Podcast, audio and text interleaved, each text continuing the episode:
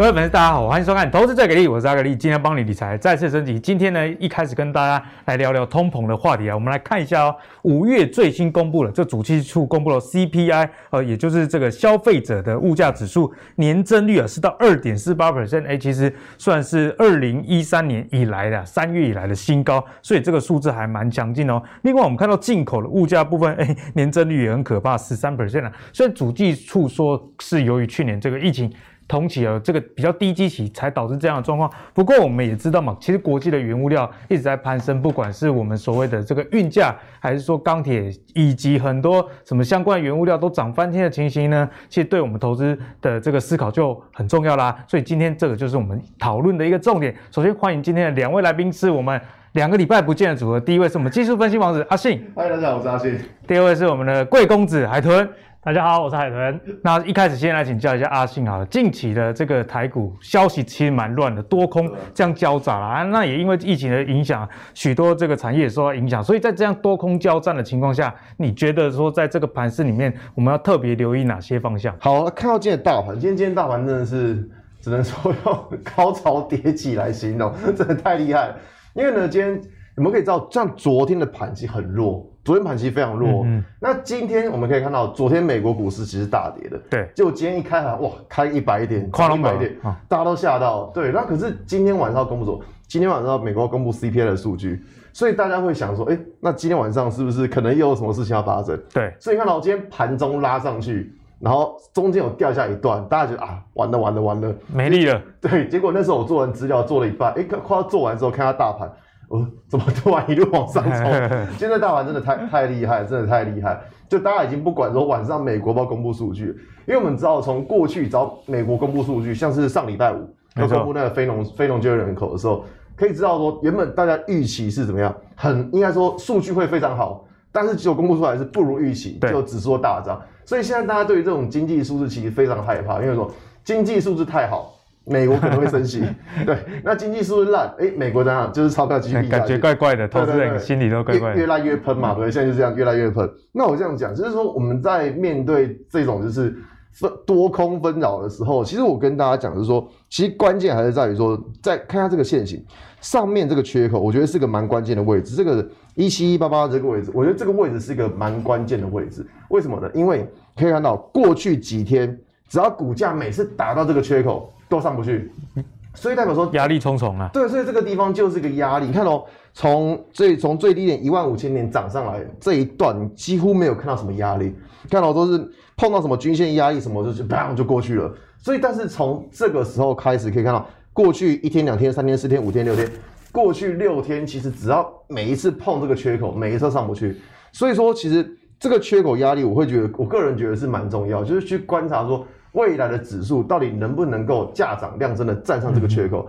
因为我要跟大家讲的这个观念是说，就是为什么要看这个缺口压力？因为它跟我们的操作资金的部位是有关系的。就如果好比说现在这种情况，就是在缺口附近上上下下这种情况，我就会开始把资金部位缩小。那假设以后如果假设呃指数有站上这个缺口，对，那我就会开始再把我的操作资金部位再把再把它放大。所以说，我觉得大家要去关注在这个缺口部分。那另外呢？看到压力，同样看到支撑，可以看到下方这边咖啡色这条线，这一条线是一个向上的跳空缺口，向上的跳空缺口，缺口的下缘就是支撑，所以可以看到，哎，有一天就是跌，当天跌了三百点，后来又拉拉起来，拉了一个三百点的下影线。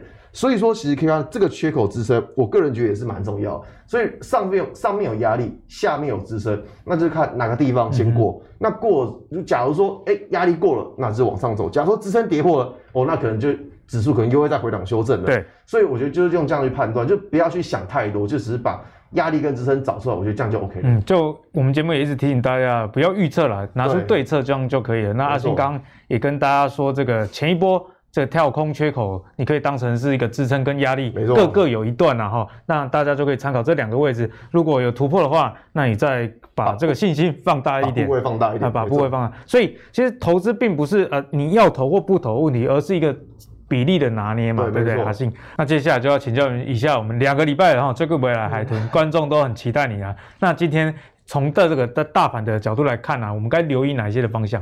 好，刚刚阿信讲的是上面的压力，对不对？我来跟大家讲一下下面的支撑，然后因为。进有进要攻击要看哪里啊，防守要看哪里嘛，对，对不对？那其实最近的大盘来讲，我就直接先破题了哈。大家有看到画一条红线嘛？所以这条红线基本上就是大家就最近的一个关键点，因为那一天大家知道嘛，突然急杀哦，盘中又拉上来，然后那一天下影线呢，基本上刚好跟季线呢，现在目前是刚好在同同一个位置。嗯哼。那我之前都有说过嘛，一些关键价位跟均线如果刚好在同一个位置的话，基本上会是一个短线相当重要的支撑。没错。所以先不管哈，因为你说一些外在因素，就你不能说外在，就是国际的景气数据啊，CPI 或者下一个联准会，不管怎么样，我们有时候都还是回归线图。所以不管数据好或坏。股价涨或跌，哦，指数基本上都看好这个低点就好了，哦，就是这这那个长下影线的低点跟季线双撑。那其实最近的大盘，大家会发现说，哎、其实很难做，对不对？那我们从大从技术面来看，其实大盘处在一个很尴尬的位置。那我海豚常常跟大家讲说，技术面啊，我不外乎要看四样东西：趋势。好，形态、均线还有指标，那这是最强势、最最重要的是趋势嘛？那目前趋势当然还是多方。对。那形态呢？目前短线算是没有头部形态，也算安还算安全。但是均线呢，其实目前也还算是多方哦。因为大家会注意到说，哎，好久不见的这个月线哈，终于正式的转算转为上弯。那主要就是因为月线目前刚好扣在这个，呃，月线刚好扣在最近这个低点哦，前面低点等于说，现在目前新的收盘价呢都会有。就是都会把这个应该说之前低档的收盘价都会由更高的一个收盘价去做个取代，所以平均值就会拉高。对，那十日线的部分呢，其实最近也是在刚好在上推的位置，哦，只是说短线大盘如果不继续攻击的话，刚好会错失这个大盘的发动点。就等于说，其实大盘在这个礼拜其实都是进入一个攻击的状态，因为月线刚好扣低，十线刚好往上推。只是呢，这几天连续可能像刚刚先讲到，这缺口是过不去，所以变成说有点错失这个发动的机会了。然后，但是现在重点又有个重点是说，月线还在攻击，可是问题是，哎，K D 刚好脱离动画区。那其实之前跟大家讲指标这个部分。指标呢，K D 在动画区属于一个强多势哦。那其实你在想，如果回去哇，时间倒推倒回三四天哦，然后到礼拜一、礼拜二好了。那假设哎，大盘刚好有趁着。月线跟十日线在上推的攻击的发动期的时候，哎，持续的锁在动画区里面，那大盘基本上是很轻易就可以过之前的压力，没错。可是错失了嘛，嗯、所以短线大家看到最近它这个整个类股轮动的状况也好，或者是指数的状况，其实大家都会觉得说，哦，最近真的是相当的难做。那这是真的蛮难的。对，所以这是指数的部分，所以基本上呢，目前没有头部，基本上还是偏多啊。关键就看好这个下影线的低点就好。哦，所以这个是指数的部分。那再来以后是看一下最近大盘的。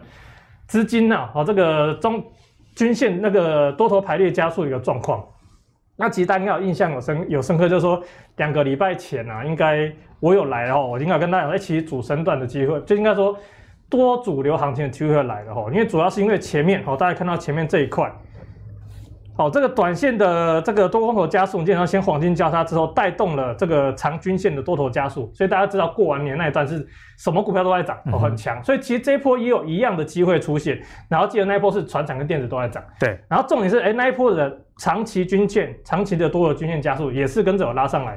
但是这一波其实我本来也是很期待这个多主流的攻击，可是这一波却失败了。那失败原因其实就在于电子，我觉得前一波的时候，资金从船产转移到电子的转移失败。转移失败又回来电子，不又回来传产，结果传产因为已经涨多了，结果又拉不太动，对，所以就造就最近大家发现常常之前轮动是可能一周电子一周传产，然后可能之前变成一天传产一天电子，最近变成早上电子下午传产，然后你看像今天也是一样啊，早上拉电子传产弱了乱七八糟，可是等到接近午盘之后，哎，突然又拉起来，啪啪啪啪全部又拉起来，所以短线会这么难做不是没有原因的，但是我是觉得说以目前这个状况哈，就是。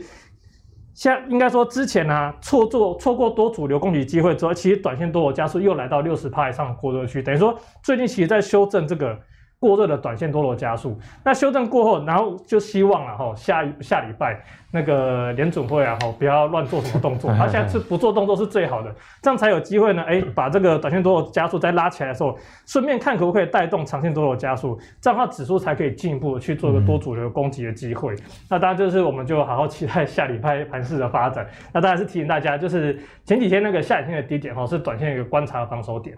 对，所以最近这个盘势真的是比较震荡，上有压力，但是也不用太过担心下有支撑。因此呢，我们就要来聊啊，接下来我们该关注哪一些类股？那我们刚刚讲到嘛，这个通膨疑虑上升，比方说 CPI 跟这个进口物价指数都有上升的情况之下，其实原物料相关的族群为什么像呃这个纸片的造纸啊，还有什么蜘蛛人纺织在最近都很强，其实都跟这些原物料上涨都有关系啦。但是之前啊比较这个热门的这个钢铁人哦，钢铁族群最近相对会比较弱一点，所以就原物料这个族群上，虽然这些股价有起有落了，不过在报价上可以看到，其实各式各样原物料还是在相对多头这样的格局之下。接下来哪一些原物料股是我们该留意的？先请阿信来帮我们解析，好吧？讲到这个就尴尬啊，尴尬为什么？因为你问说哪一档可以留意，基本上我个人都目前都不太会留意，因为这有跟大家讲过，留意风险也是留意啦，好不好？会哦，是是不是？因为这跟大家讲过，就是说，如果假设中国 M1 数据开始掉的话，那原物料很容易会在一年之间、一年内会可能会见到高点。嗯嗯。那可是我们现在可以看到，是中国现在也在打压。打压钢铁的价格，对，所以变成说你可以看到，就是为什么最近钢铁会这么弱，就是因为第一个，他们的定呃的营收能见度大概可能就了不起在第二季，嗯、那加上中国政府目前又要打压钢铁的价格，所以为什么最近钢铁会这么弱的原因？嗯、那再来像这纺织，纺织其实也是一样，在上一节节目跟大家讲过，大家查查什么奥运啊之类的，问题是奥运这个题材，其实在奥运的前一年就会先拉货了，那也有跟大家讲过，就是说现在其实。不是，应该说不是需求增加，是因为供给减少，嗯、所以供给减少所带动的报价上涨，对这种其实是没有这么健康的。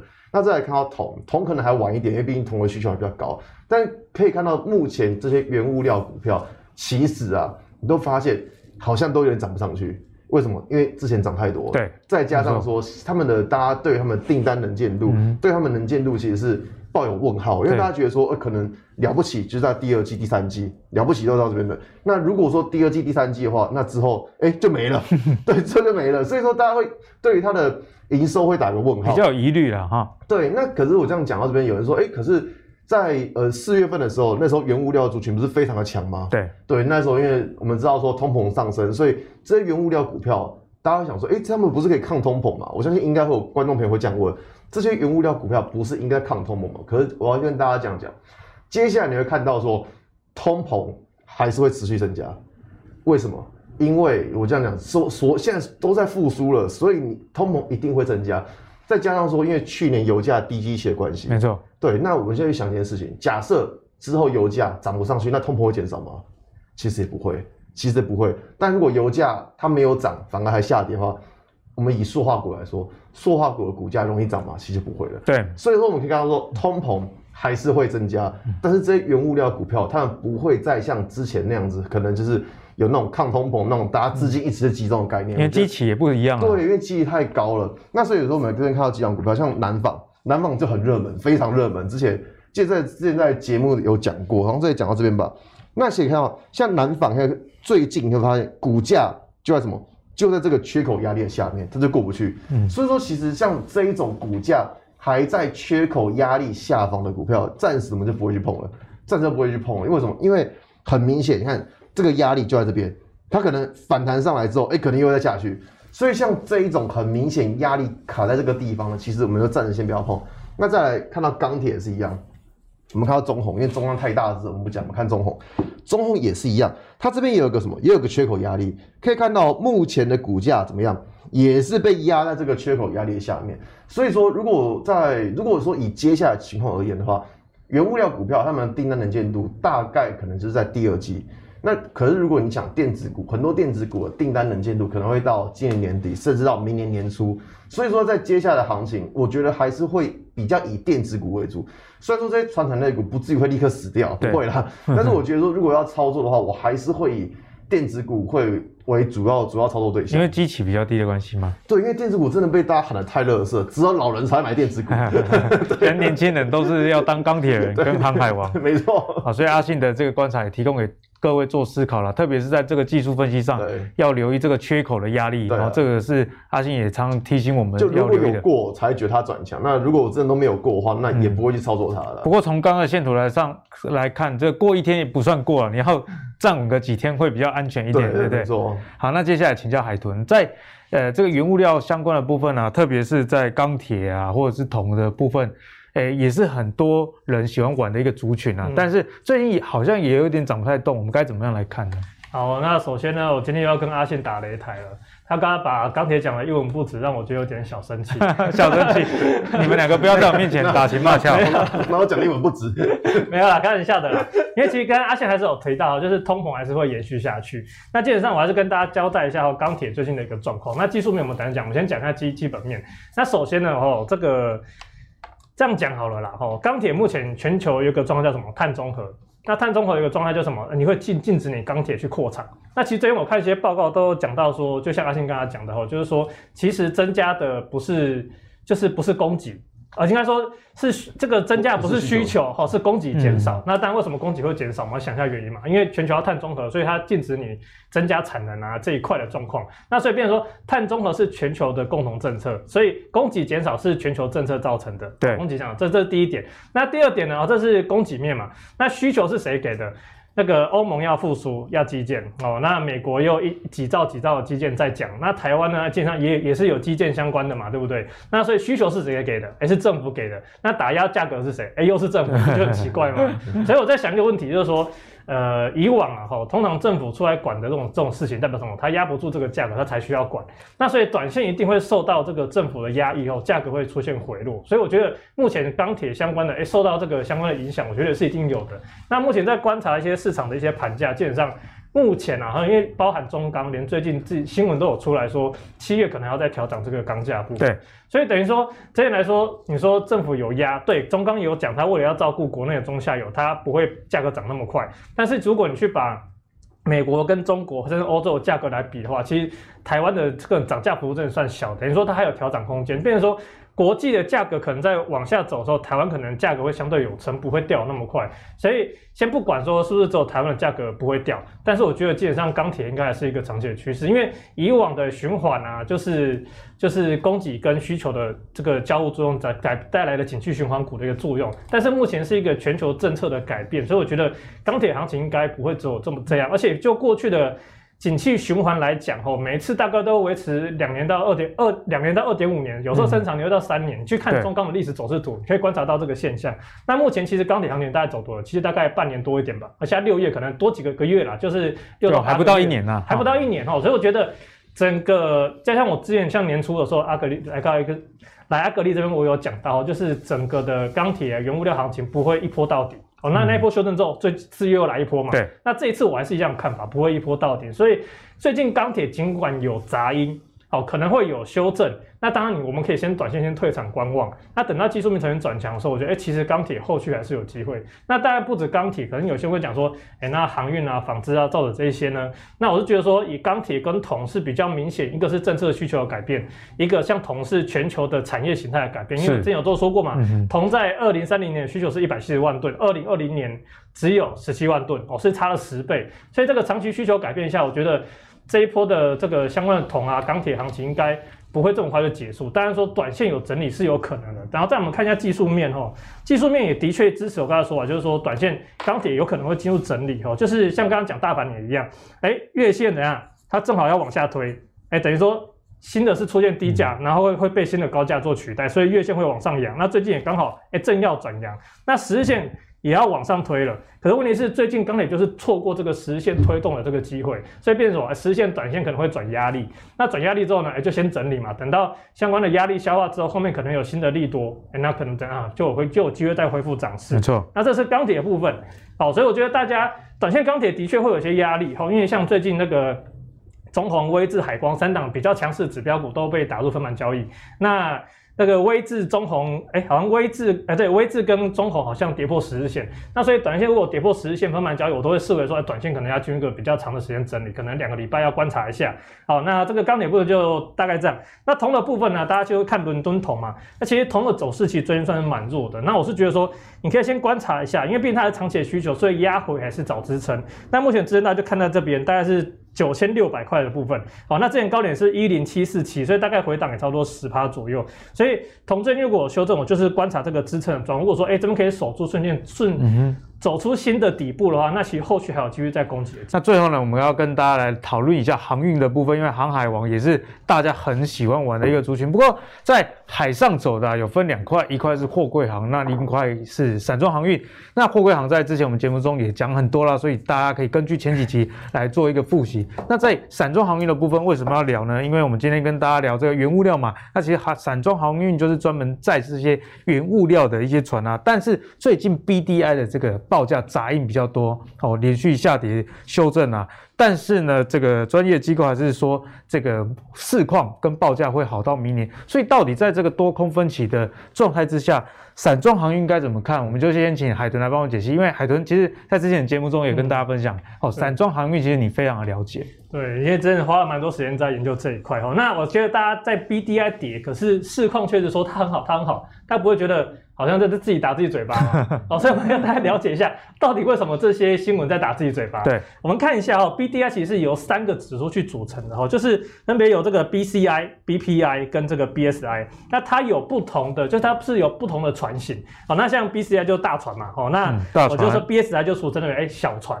哦，那其实呢，大家看到 BDI 在跌，哦，其实在跌什么？其实在跌这个 BCI 指数。哦，因为为什么 BCI 指数这么弱？哦，还是跟大家讲一下，因为它已经几乎快要跌回年初的这个。起涨点了，嗯、那就因为其实因为中国大陆在打压铁矿砂，然后导致整个大船啊，整个的这个需求就下降很多，所以导致整个 BCI 指数是大跌的。所以大家看到哈，这个 BDI 指数啊，其实 BDI 指数也快也快要跌回这个这个就是年初的三月份的这个起起涨点。那所以呢，就会会发现说，哎，可是为什么哎这个 BCI 这 BDI 跌那么弱，可是为什么散装还那么强？很多像什么散。惠阳啊，那个四维航啊，正德啊，嗯、这三档又特别的厉害。对，那其实这三档其实海豚在一月份的时候，我跟他讲，一月份哦，现在几月？六月哦，一月份我跟大家讲，大家去注意看这个 BHI 指数跟 BSI 指数，因为他们是什么？是小船哦，小船的比例跟公司占比比比较高，你会发现，哎，其实 BSI 指数，哎，这样，哎，其实最近还在。高档去做震荡，甚至要准备创新高，所以整体来说，我就觉得说，大家不要看到，就是一定要去了解一下，哎、欸，这个指数里面还有什么东西，要去了解细节。好像说魔鬼藏在细节中嘛，那所以我就会常常戏称啊，说这个是三小船啊，三小船，三小船，就三就是四维行、正德跟惠阳这三个是小船比例比较高，所以也为什么说他们的真的线型是比较强势的。那当然说还是要看一下最近的线图嘛，因为说最近呢，像那个。四月行的营收表现就非常强劲，那个五月营收出来年增是一百多趴，哦，这个真表现非常好。那但是呢，大家会发现哦，表现很好，可是问题是，哎，前几天就出了一个爆了一个天量哦，那个出一个长上影线。那像今天呢，其实它今天也是稍微小跌的。那我是跟大家讲哦，既然在市况看好的状况下，那大盘最近其实不稳定嘛，那很多个股都开高走低什么的，就是不太好操作。那我觉得，那你可以回档的时候找支撑去做承接。那我觉得呢？这样大家就留意哦，既然有个大量高点，那它的关键是什么？因为我们说。之前说支撑看一些低点嘛，大量低点。那假设你是空方，把图反过来看的话，哦，那你要怎么想？怎么想？就是这个高点被跌破的话，就代表什么？哎、欸，你要停损。那空方就什么？高点被突破的时候，你空单要停损。那所以呢，大家可以连注意一下，哎、欸，前几前前天这个，昨天这个四维行的这个长上影线的高点，哎、欸，如果有突破的话，搞不好就有机会发动下一波的行情。嗯、那另外就是四维行的，呃，另外就是这个惠阳的部分哈。那惠阳部分其实在上上礼拜先公布营收，那它也领先出现了这个点，所以他们是处于一个一样的状况，但是也要也要留意哦，就是他们最近其实哈，其实跟钢铁是一样的状况，就是长线看好，但是短线有杂音，短线有杂音之外，技术线呢其实也有点转弱，那所以呢，短线呢基本上它会变成一个进入个整理状态机会比较大，等于说我是觉得说，大家可以持续留意这个族群后续的发展，那搞不好有机会。成为新的航海王也说不定啊、嗯。所以呢，海豚在这一集呢也很清楚跟我们讲到，其实 BDI 里面有三大的组成，而不是说你看到 BDI 下跌相关的这个概念股都往下走了。嗯、其中是那个海豚有提到这个叫什么小三船还是三小船 啊，都很难听 啊。这个 BSI 指数其实在 BDI 里面并没有大幅回落这样的情形哈，嗯、所以像是这个四维航跟惠阳。KY 大家还是可以持续的去做留意。好，那刚刚海豚帮我们解析了这个散装航运的产业面之后，接下来就要请教阿信啊。我们从技术分析上，如果更进一步来看待，比方说像四维行跟惠阳 KY，我们该要留意什么样的重点？好了，讲到这个，那个导播麻烦先给我两张卫生纸。来，两张卫生纸，为什么？因为今天，因为今天，其实今天我去放空航运，你放空航运，躲在放空航运。然后那时候放空完，这样说，哎、欸，应该没事了嘛，就准备数钱。对，准备数钱。结果被数钱，对，就就被提款这样子，就是做完资料的，哎、欸，怎么拉上来了？所以就。好了，算了，就是也是会有被嘎。其实股海也难讲，像我早盘在看这个中飞航，也曾经有点想要手痒去空它，因为我看那个周转率有点高，然后就翻绿嘛，然 后我就来录影了，但是我也没空啦。哦，那刚刚看了好像涨停板，好险。对啊，所以说那个导播等下先给我两张卫生纸。好了，我这样讲啊，其实因为说真的，如果刚刚看到 B D I B S I，，其实最强还真的在散散装航运这一部分，嗯、那。其实看到阳明最近也是真的是有点弱了。那可是我们这边这一题是在讲散装嘛，我们来看一下。首先来看到最强的四维行哦，四维行它营收真的很真的很强，它的营收真的很强。但是如果说我们来看到营收，但是我们来看到技术线图可以发现，如果我们用这一根，我们把这一根的高点给它画起来，你会发现哇，好多次碰到这个高点怎么样都上不去。因为像刚刚海伦说日线嘛，嗯、那日线其实它上上下下比较难判断，所以我们直接拿周线来判断，可以看到。周线的部分就是这一根很长上影线，这根高点，你把它画过来，你就发现过去很多次只要碰到这个高点就下来。所以，呃，如果说以整个航运的基本面来说哈，我个人觉得它会比钢铁那再再强一点，嗯、因为像刚刚说，我觉得钢铁的能见度可能到第二季，对，那像航运可能会到第三季，所以起码我觉得他们还比较强一点。所以说，但是如果以技术面来操作的话，我觉得说还是要先看到说。这一根很长上影线的高点，它到底能不能够站得上？有站上，我们再来操作；如果站不上呢，那当然就是先观望了哈。不要说叫大家去空了，这样就尴尬。像我都不太敢空，因为我 觉得这个航海王的主力们蛮强的，哦，真的真的超强，真的超强。对，我知道错了。好，那来看到惠阳，惠阳其实也是一样。那我觉得惠阳的技术线型其实要注意到是这个地方，为什么呢？可以看到这一条是二色均线。在这个圈圈的地方，这个虚线圈的地方是当时五月份大盘暴跌的时候。嗯，好，我就想，我当时五月份大盘暴跌，但是他有没有守住这条线？哎呦喂，他是有守住，他跌破立刻拉上来。可是现在大盘有什么事情吗？没有啊，风平浪风平浪静的，大盘风平浪静，没什么事情。如果它又再跌破的话，就表示说它这一次是比上一次还要再更弱，因为上一次是大盘弱，它有撑住，外在环境代表它相对强，但这一次是大盘。还算强，但是它如果假设跌破的话，就代表说它是比大盘还要再弱的。嗯、所以如果以技术分析来说的话，我会去注意到这一条线，它到底有没有能够守得住。对，所以阿信呢之前也常跟我们讲嘛，你那个买股票就是要买比大盘强了，不然你就去买零零五零就好了。对，没错。所以看到这个走势相反呢，其实大家也要多留意在风险的一个部分的提醒啊。虽然报价还是持续在往上，但是在股市里面，不管是你看到的是财报还是报价，我觉得不能只看到。呃，产业面或基本面好，你就觉得说这股票一定怎么样？没有那么简单的事情啊！你看我们阿信今天就被嘎爆了，好不好？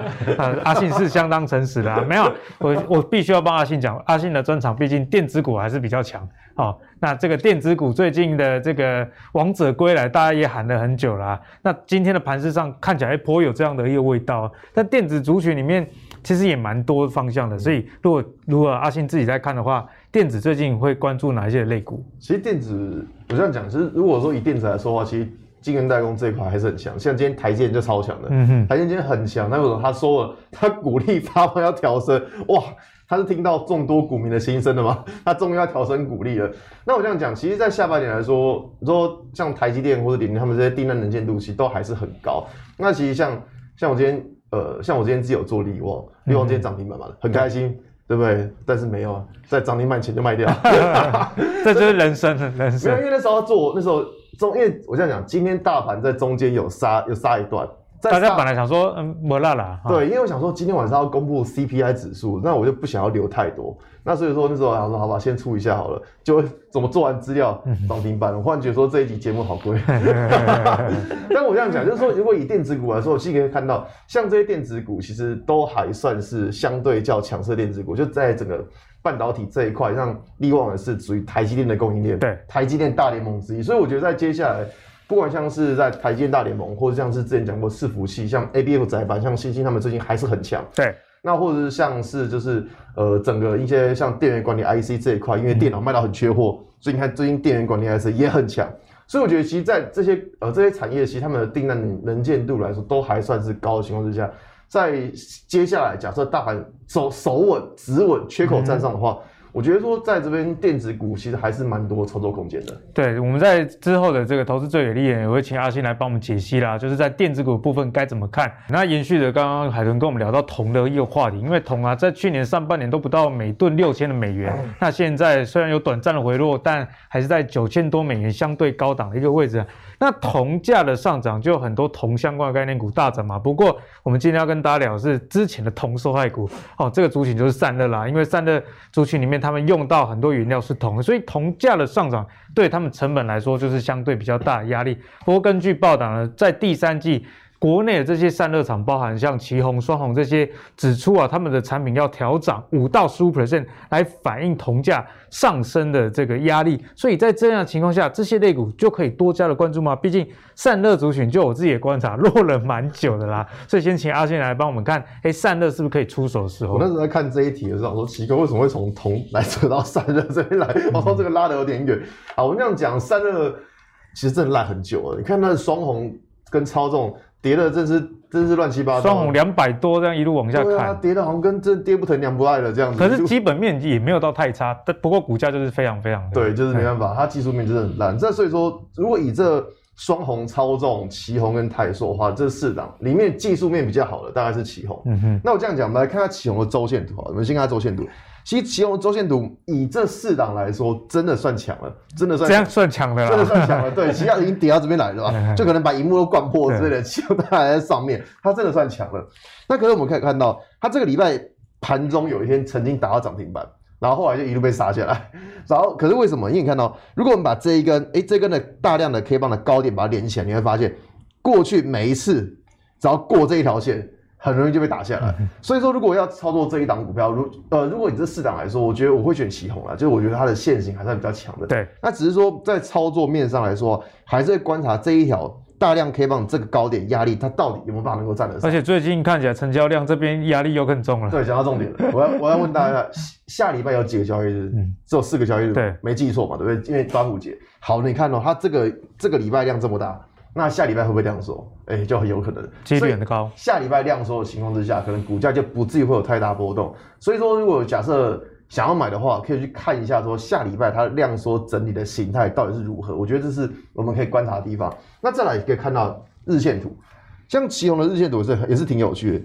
它真的是一档非常洗的股票，什么叫非常洗？因为它每天要上上下下，上上下下，真的是很洗。但如果说我们把这边连一条下降趋势线了，你会发现，哎，最近你看像今天，像今天股价它回到这个趋势线，它没有破，哎，所以像这种情况，我觉得就我就会比较留意它，因为它回到原本的下降趋势线，但是这这个这一条线却让它是变成是支撑，所以像这种情况，假设当然假设股价能够守住这一条趋势线的话，哎，那它就很比较有机会可以往上做进攻，所以。如果单纯就这四档的呃散热股票的话，我会比较关注奇鋐，因为基本面最好其实也是它了。对，基本面最好也是也是它，所以以这四档来说，我会比较去关注在奇鋐部分。因为在这四档啊，包含双红、超重、奇鋐跟泰硕，都是国内很知名的散热层，那就如同刚刚阿信说的，其实前五月创下营收历史新高的就是这个旗红啦，所以基本面上是没有问题的，但是。在投资上，如果基本面没问题就会赚钱的话，大家就不用上班了嘛。对啊。刚刚技术现实上也跟你说，就算这个营收一直创高，但是这个 K 线一路的往下走了，所以在投资路上，大家可以参考阿信刚刚跟大家讲了，下降趋势线已经突破，那回撤这个下降趋势线的这个走势也没有跌破的话，那后续大家就可以等整理完之后再多加的去留意。好，那接下来请教海豚啊，在散热这些族群啊，其实。大家有点雾里看花，到底铜价上涨对他们影响是如何？其实嗯，比较少人深入来解析啊，所以现在海豚就要帮我们来深入解析一下，从毛利率的角度来看，这些公司是不是有受到铜价上涨的影响？好，那这个。散热的部分啊，其实我觉得大家留意一下，之前都有跟大家讲过说，说在挑第一季财报的股票，说要挑什么？哎，基本上毛利率要往上走的，代表它什么没有被原物料状况影响到比较严重。那所以其实有没有看到四家哈，就是报纸上面提到的四家，基本上他们的毛利第一季毛利率都是往下走。所以变成说他们营收即便创高或者是更强化，它毛营营这个整个的数字也会受到毛利率往下掉的关系，而没有原先预期的这么好。嗯、那所以我是觉得说了哈，其实大家我看这四档线，你会比较出来，那就就像刚刚阿信讲，但就只有奇鋐比较强。